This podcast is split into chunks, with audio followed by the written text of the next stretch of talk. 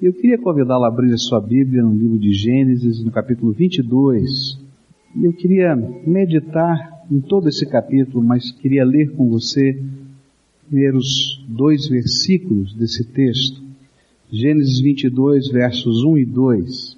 E pensarmos um pouquinho sobre as batalhas da nossa fé. Diz assim a palavra de Deus. Sucedeu depois destas coisas que Deus provou a Abraão, dizendo-lhe: Abraão, e este respondeu: Eis-me aqui. Prosseguiu Deus: Toma agora teu filho, o teu único filho Isaque, a quem amas, vai à terra de Moriá e oferece-o ali em holocausto sobre um dos montes que te hei de mostrar. Algumas frases que eu gostei demais quando li e queria dividir com vocês. A primeira frase diz assim: Nós nunca somos tão velhos para assumir novos desafios, lutar novas batalhas e aprender novas verdades. Não é bonita essa frase? Nunca somos tão velhos que nós não possamos assumir um novo desafio, que não possamos aprender coisas novas e lutar novas batalhas. Se essa frase é bonita, ela também é um grande contraste na vida. Significa que enquanto você estiver vivo, você vai lutar. Enquanto você estiver vivo, vai haver alguma coisa nova para aprender. E a gente vai ter que passar por esse processo todo. E é disso que eu quero falar com você, sobre o aprendizado no meio das lutas, no meio das batalhas da nossa vida. A segunda frase que mexeu com o meu coração e que li diz assim, quando paramos de aprender, paramos de crescer. E quando paramos de crescer, paramos de viver. Parar de aprender é parar de crescer. Parar de crescer é parar de viver. Não tem jeito de parar na jornada da vida. Você tem que continuar marchando, tem que continuar andando. Tem alguma coisa nova para aprender, tem alguma coisa nova em que crescer. Há alguma coisa nova, especialmente na fé, a ser colocada dentro do nosso coração. Quando eu olho Gênesis 22, eu vou recordar do grande teste da vida de Abraão, a grande prova que esse homem teve que enfrentar. E ao mesmo tempo, esse teste, essa prova é uma figura, é um retrato do que foi o Calvário, do que foi Jesus Cristo sendo entregue pelo Pai para morrer a favor de nós, para a remissão dos nossos pecados. Mas a lição que fica para mim, quando eu olho o Gênesis 22, é que a fé obediente vence toda tribulação. A fé confiante, a fé que dá passos conforme as ordens do Senhor, é essa que nos faz crescer e continuar vivendo, é essa que nos faz aprender coisas novas em qualquer circunstância da vida. Eu queria olhar para a vida de Abraão e ver como é que os testes pelos quais nós enfrentamos e passamos na vida, eles podem nos ajudar a glorificar o nome de Deus e continuar crescendo na graça e no poder de Deus. Vamos entender um pouquinho da dinâmica da vida de Abraão. Qual era o maior sonho de Abraão? O filho. Quantos anos ele esperou esse filho? 25 anos. E ele esperou esse sonho, esse filho, porque ele tinha uma promessa. A promessa de Deus, de que através da sua descendência, todas as famílias da terra seriam benditas. E foi por causa dessa promessa que ele começou sua jornada. Foi por causa dessa promessa que ele fez o que fez, viveu o que viveu, lutou o que lutou, porque dentro do seu coração havia uma grande esperança uma grande certeza que um dia Deus cumpriria a sua promessa. E ele estava a aguardar tudo isso. 25 anos depois, quando quase ele já desacreditava que Deus pudesse fazer o que fez, ele recebe esse presente de Deus. Mais alguns anos se passam e agora o menino que ele tanto aguardou, adolescente, está conversando com ele, está sonhando junto com ele e Papai do céu, Deus eterno, diz assim: Olha, Abraão, eu tenho uma coisa para dizer a você. Você vai pegar o seu filho, vai para uma montanha que eu vou te mostrar naquela região, e ali você vai devolver para mim o teu filho e vai colocá-lo em sacrifício num altar e vai fazer ali um holocausto. E o que chama minha atenção no meio dessa situação toda é a declaração, logo no verso 1, de que Deus tinha um propósito. E diz assim: sucedeu depois dessas coisas que Deus provou a Abraão. E essa é uma palavra forte, provar. O que, que Deus quer quando Ele nos prova? Na escola da fé, nós precisamos ter ocasionalmente provas ou não conheceremos onde estamos espiritualmente. Deus sabe onde estamos espiritualmente, mas nós não sabemos de verdade onde estamos espiritualmente. E é por isso que as provas que foram idealizadas por Deus acontecem na nossa vida. Não são tentações, são provas, são coisas que vêm da intenção divina e que têm propósitos divinos sobre o nosso coração e sobre a nossa vida. Quando eu olho para a vida de Abraão, eu vou descobrir que de prova em prova, de passo em passo, ele foi aprendendo a confiar em Deus. E através destas provas, Deus estava lhe ensinando a depender exclusivamente dele. E cada prova, cada passo dado pela fé, que na verdade era uma prova, e significava crescimento, significava glorificação do nome de Deus. Olha só para a vida de Abraão e vamos fazer um panorama. A primeira prova que Deus deu a Abraão foi: olha, Abraão, você vai deixar a tua terra, vai deixar a tua parentela e vai para um lugar que eu vou te mostrar. E de repente ele está olhando para a sua família e está dizendo assim: olha, gente, olha, pessoal todo, família mais ampliada. Diz aqui estou eu, minha esposa, meu sobrinho, nós vamos sair e vamos para um novo lugar. Que lugar é esse, Abraão? Eu não sei. Deus vai me mostrar. Ele disse para mim que eu deveria seguir o caminho e ele ia a cada passo me dizer onde e como. Você pode imaginar a situação? E aí a gente vai aprender que nesse primeiro passo, Abraão aprendeu fé com a prova da família. Havia um teste ali. Depender de Deus. Mesmo quando as pessoas que nós amamos e queremos bem não entendem o que a gente está vivendo, está fazendo.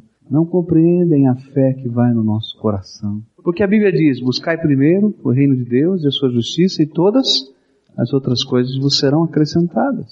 E o que acontece é que andar pela fé é um constante buscar primeiro o reino de Deus e a sua justiça. Eu quero dizer para vocês que muitos de nós temos passado pela mesma prova que Abraão, quando se trata da família. Quando você recebeu Jesus como Senhor e Salvador, algumas pessoas não entenderam o que estava acontecendo com você. E quando você disse que ia tomar uma posição, essa ou aquela, que você ia confirmar sua fé desse ou daquele jeito, algumas pessoas olharam para você com um olhar de desconfiança. Alguns criticaram.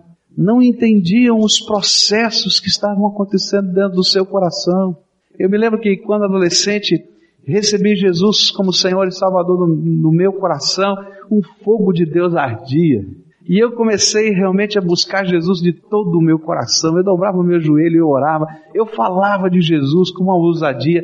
Eu dizia para os meus colegas, amigos da igreja, porque eu tinha crescido dentro da igreja, que podia existir alguma coisa mais e alguma coisa mais intensa do que simplesmente a gente crescer na igreja, que Jesus podia falar conosco, que a gente podia ouvir a voz dele, e aquilo me empolgava. Eu me lembro que um dia fiquei tão triste, porque um dos líderes dos adolescentes da nossa igreja foi à minha casa conversar com a minha mãe. E ela então estava muito preocupada, uma pessoa muito querida, e muito preocupada, disse assim, olha, eu acho que o Pascoal não está muito bem da cabeça. Ele está muito fanático, não é? Será que não era bom você levá-lo a um psicólogo, um negócio assim e tal? E foi uma conversa particular, e aí chegou minha mãe, me chamou e conversou comigo. Filho, o que é está acontecendo? Olha só, a líder veio aqui, conversou essas coisas. E como doeu o meu coração, porque ela não podia entender a fé que estava dentro de mim. Como às vezes as pessoas não entendem a fé que vai no seu coração. E como algumas pessoas até criticam decisões que você toma. Mas eu dou graças a Deus pela vida de Abraão, porque ele deu passos de fé. E apesar daquele ser o começo da jornada da fé na sua vida, foi uma primeira prova. Eu quero dizer que de prova em prova, Deus fortalece a nossa fé. Porque são nos dias da prova que nós temos que decidir se colocaremos ou não Jesus em primeiro lugar na nossa vida. Se temos a coragem de dizer, confio em ti de verdade no meio dessa situação. Mas não parou por aí. no meio dessa jornada na vida de Abraão, ele teve um segundo teste. E quando a gente vai olhando para a história de Abraão, chega um dia em que ele está naquele lugar que Deus queria que ele estivesse. Era propósito de Deus, aquela era a terra, aquele era o lugar, tudo conforme Deus havia mandado, e de repente a Bíblia nos diz que veio fome sobre aquela terra. Veio um tempo em que a terra não produzia o fruto, havia seca. E aquele povo que vivia do campo, aquele povo que cuidava dos animais, começou a ver que não tinha futuro continuar naquela terra. E o teste era: você é capaz de confiar em mim, que eu sou o seu sustento, eu sou a sua esperança, eu sou a sua força, mesmo quando não chove, mesmo quando as pessoas que estão ao seu redor estão indo embora.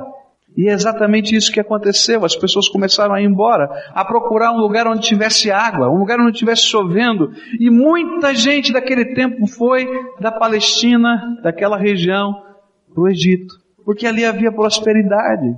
E a pergunta era: Você crê que sou eu quem te sustenta? E é interessante que nesse dia, Abraão não venceu a prova da fé. E eu gosto da Bíblia porque a Bíblia não pega os nossos heróis da fé e não nos mostra pessoas que são fora do comum. Eles nos mostra pessoa, a Bíblia nos mostra pessoas que são normais, que têm medo. O pai da fé teve medo o pai da fé não acreditou que Deus pudesse sustentá-lo naquela hora. Ele estava no meio da sua jornada, começando a sua jornada da fé, mas ele disse: Eu também preciso ir para o Egito. E o interessante é que toda vez que a gente não passa pela prova da fé, toda vez que a gente foge daquilo que Deus tem colocado diante de nós, é tempo de perda. É nessa época que Abraão vai mentir, é nessa época que quase a sua família se arrebenta, é nessa época em que Deus vai dizer para ele: Olha, o que você está fazendo nesse lugar? Eu não te mandei vir aqui, volta e começa tudo de novo. É nesse contexto que o Espírito de Deus vai mostrar para ele que do momento em que ele saiu daquele lugar, que era terra seca, mas que era a vontade de Deus, que ali ele estivesse, ele não construiu mais altares e nem mais sentiu seu coração ferver por Deus. Quando nós optamos em não fazer aquilo que Deus tem colocado para nós, como alvo e nós fugimos da prova do teste porque encontramos um caminho que parece ser mais fácil. Na verdade, nós não fugimos de um lugar, nós fugimos do Deus em quem confiamos. E eu quero dizer para você que em muitos momentos na sua vida você também fugiu das provas. Em muitos momentos na sua vida, quando o Espírito Santo de Deus disse: Olha, o meu propósito para você é esse, e você sentiu o peso desse propósito, você teve medo. E por causa desse medo que estava no teu coração, você procurou alguma coisa mais fácil, mais suave. Faz parte da, da nossa natureza. Mas o pior é que quando nós saímos do lugar da vontade de Deus, e quando nos escondemos em outro qualquer lugar no mundo, ou buscamos o apoio e a força de qualquer pessoa, que não é a vontade de Deus, porque Ele quer que dependamos de nós, dele, nós paramos de crescer e nós começamos a morrer espiritualmente.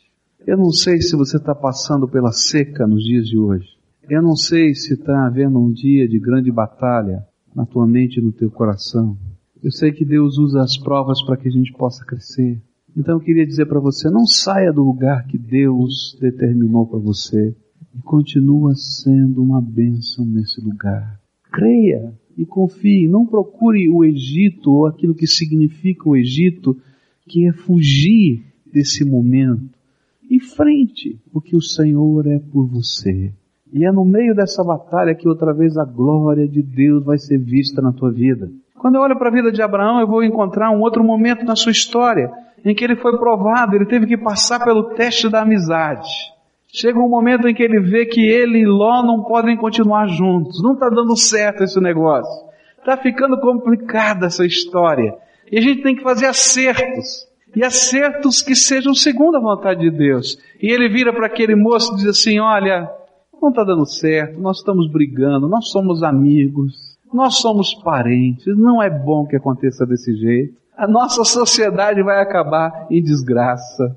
Então faz o seguinte, pega o que é teu, e eu vou pegar o que é meu, nós vamos separar, não é? E você escolhe o que você quiser. O que você quiser, eu concordo. E aí mais uma vez a gente vai ver o teste. O teste de valorizar as pessoas mais do que as coisas. o teste de a gente abrir mão, talvez, do melhor lugar, da melhor planície, porque Ló olhou para o melhor lugar, para a melhor planície e disse, é lá. Então tá bom, então fica lá e que Deus te abençoe. Eu vou ficar aqui. Porque não tem perda quando a gente anda com Deus. Você já viu quantos de nós temos problemas com irmãos? Quantos de nós temos problemas com família? Quantos de nós carregamos mágoas no coração? porque não passamos pelo teste do amor e da amizade. A gente acha que foi lesado, a gente acha que foi que perdeu, a gente acha, gente, não tem perda quando a gente anda com Deus.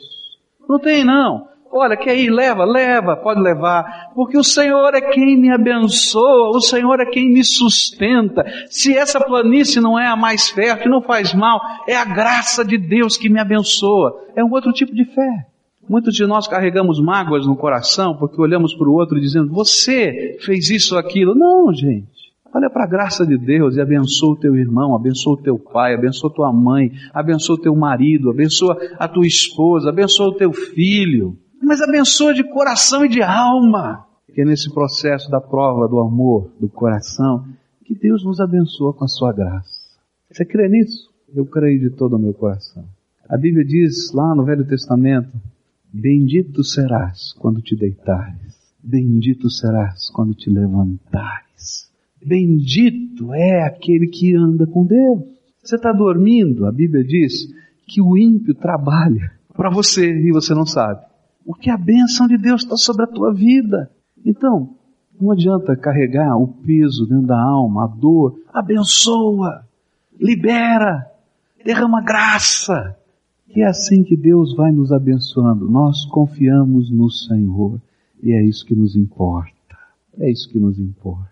Se alguém tem que ser tratado, até dos seus erros, não sou eu que vou tratar algumas vezes, o Espírito de Deus trata.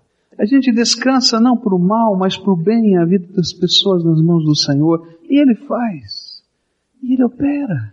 E a glória de Deus é vista na nossa vida. Sabe o que é melhor? A gente está em paz Quanta gente que não passa pelo teste do amor e da amizade está vivendo uma vida horrível, uma vida de amargura, de desgraça. Para quê? Abençoa e confia no teu Deus. Ninguém pode tomar aquilo que Deus vai derramar sobre a tua vida. Podem até tentar, podem fazer de conta que levam, mas a bênção do Senhor é maior. Por isso que Jesus diz assim: se alguém quiser, não é? que você ande uma milha, ande duas. Se alguém quiser, você pode dar a capa. Tó, fica com a capa. Dá, levou um tapa aqui, vira do outro lado, não tem problema. Por quê? Porque eu confio na graça de Deus. Não importa qual planície tenho escolhido, eu confio na graça de Deus. Quando eu olho para a vida desse homem, vou descobrir que ele passou por uma outra provação muito grande. Ele passou pelo teste da guerra. Teve um dia que ele teve de lutar, de pegar armas. E diz lá a Bíblia que ele teve que defender alguns reis e atacar outros povos, porque estava havendo saques, ele teve que se defender naquele processo. E a gente às vezes não entende que, mesmo quando a gente tem que entrar nas batalhas mais difíceis, mais complicadas, o Senhor anda conosco. E aí às vezes a gente fica com medo, chorando pelos cantos, sem imaginar que o Senhor vai conosco. Ele não era rei, ele não tinha exército, mas a bênção de Deus que estava sobre ele era maior do que qualquer exército. E eu quero dizer para você que quando você estiver passando pelo teste da batalha, pelo teste da guerra, pelo teste da luta, não fica preocupado com o que você tem ou deixa de ter, do que você sabe ou que não sabe fazer. Creia naquele que te colocou naquela situação e é por você. Quando eu olho para a vida desse homem, eu descubro que ele teve que passar pelo teste do dinheiro, a prova do dinheiro. E lá estão os bens dele, chega o sacerdote ele podia muito bem dizer assim, sacerdote, eu não te conheço, você não é da minha terra, você não é da minha nação, mas de repente ele sabe que a décima parte de tudo que ele tem não pertence a ele, é de, pertence a Deus. Ele pega de toda a sua fortuna, de todo o seu gado, de todos os seus camelos, de tudo que ele tem, a décima parte entrega, vai, isso não é meu, leva! Só deixa a bênção de Deus aqui no meu coração e na minha vida. Tem muita gente que na prova do dinheiro não passa, porque a gente não confia que Deus é que nos abençoe e nos sustenta. Eu quero dizer para você que tudo quanto você vai guardar, a Bíblia diz que vai entrar dentro de um saco furado. Enquanto você não aprender que é Deus quem faz milagres na nossa vida. Como Deus é bom. Como Deus faz coisas que a gente não pode imaginar. Como a misericórdia de Deus nessa área da nossa vida é tão séria, é tão importante. Você sabia que Deus é quem sustenta você? Eu me lembro de um senhor, ovelha minha, vindo da, da Rússia como imigrante, foi trabalhar no interior de São Paulo e aí então recebeu uma gleba de terra para trabalhar naquele tempo, lá no passado. E ele disse o seguinte, sabe, enquanto a gente não depende da terra, a gente não entende o que é ser dizimista e receber a bênção de Deus. Ele disse, mas por quê? Ele disse o seguinte, olha, porque quem trabalha na terra sabe que se não chover no dia certo, na época certa, você perde a tua semente. Que se chover mais do que pode chover, estraga a colheita que a gente depende de Deus todo o tempo. E então ele começou a falar da mudança para o Brasil, da dificuldade de um imigrante, de como foi complicado chegar nessa terra, e quando ele plantou feijão pela primeira vez. E aí então ele separou o dízimo, aquela saca de feijão que era o seu dízimo e colocou na mão do Senhor. E as pessoas não entendiam, os outros imigrantes, por que, que ele estava separando aquele saco de feijão. Aquilo era tão precioso para quem estava chegando sem nada. E ele então disse: Não, se eu não entregar isso aqui e não colocar na mão de Deus, eu dependo da bênção dele. E ele disse que nos meses seguintes todo mundo começou a ver a diferença, porque a bênção de Deus estava sobre a terra dele. E alguns daqueles outros imigrantes, sem ter ainda um conhecimento profundo da sua fé com Jesus, começaram a entregar o dízimo porque viram a bênção de Deus na sua terra. Muitos de nós não passamos pelo teste do dinheiro, porque nós achamos que é o dinheiro que nos sustenta que são as nossas economias que nos garantem. Eu quero dizer para você que você é tolo, porque um dia na sua vida pode fazer com que tudo desapareça. Mas a graça de Deus é tremenda.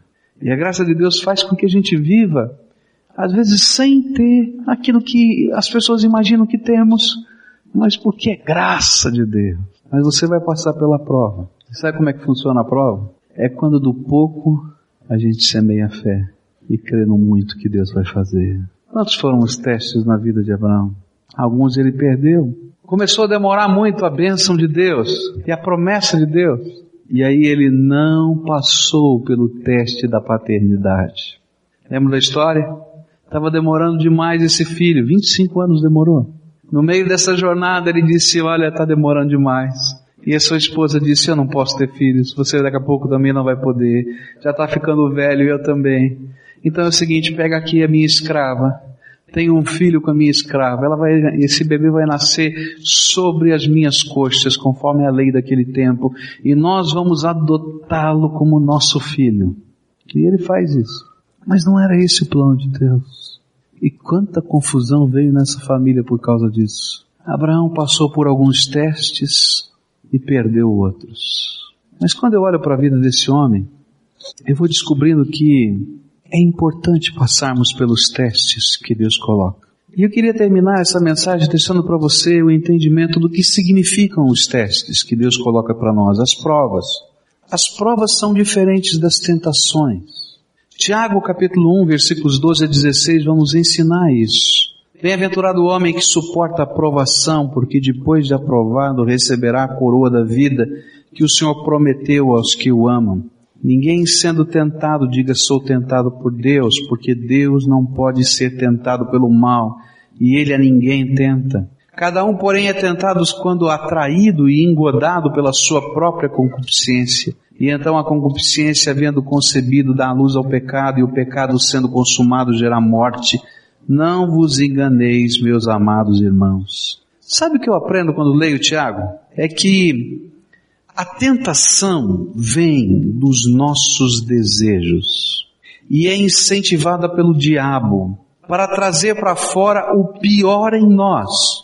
Enquanto que a provação, o teste, vem de Deus, que tem um propósito especial para ser cumprido e é usado pelo Espírito Santo para trazer para fora o que há de melhor em nós. Quando Deus coloca uma prova diante de nós, Ele não está incentivando a nossa carne a pecar, Ele está desafiando o nosso espírito a crer, a confiar no nome dEle, a enxergar os seus milagres, a dar passos de fé que redundem em glória e salvação.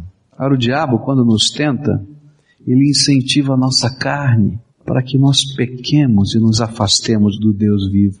Eu quero dizer que todos nós temos tentações, você e eu temos tentações, porque o diabo trabalha para isso. Mas também quero dizer que nem todos de nós temos os mesmos tipos de provas na fé. Porque a provação é um trabalho manual de Deus. E as experiências advindas da provação são únicas. São coisas que Deus está construindo na tua vida e na minha vida em particular. Ele conhece a minha natureza.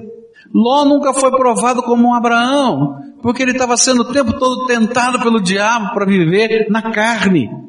Mas quando Deus estava colocando testes na vida de Abraão, ele estava tentando promover o seu filho na escola da fé, para que ele pudesse crer, confiar e ver os milagres de Deus. Eu queria dizer para você que muitos de nós estamos passando por provas. Eu não sei que prova você está vivendo.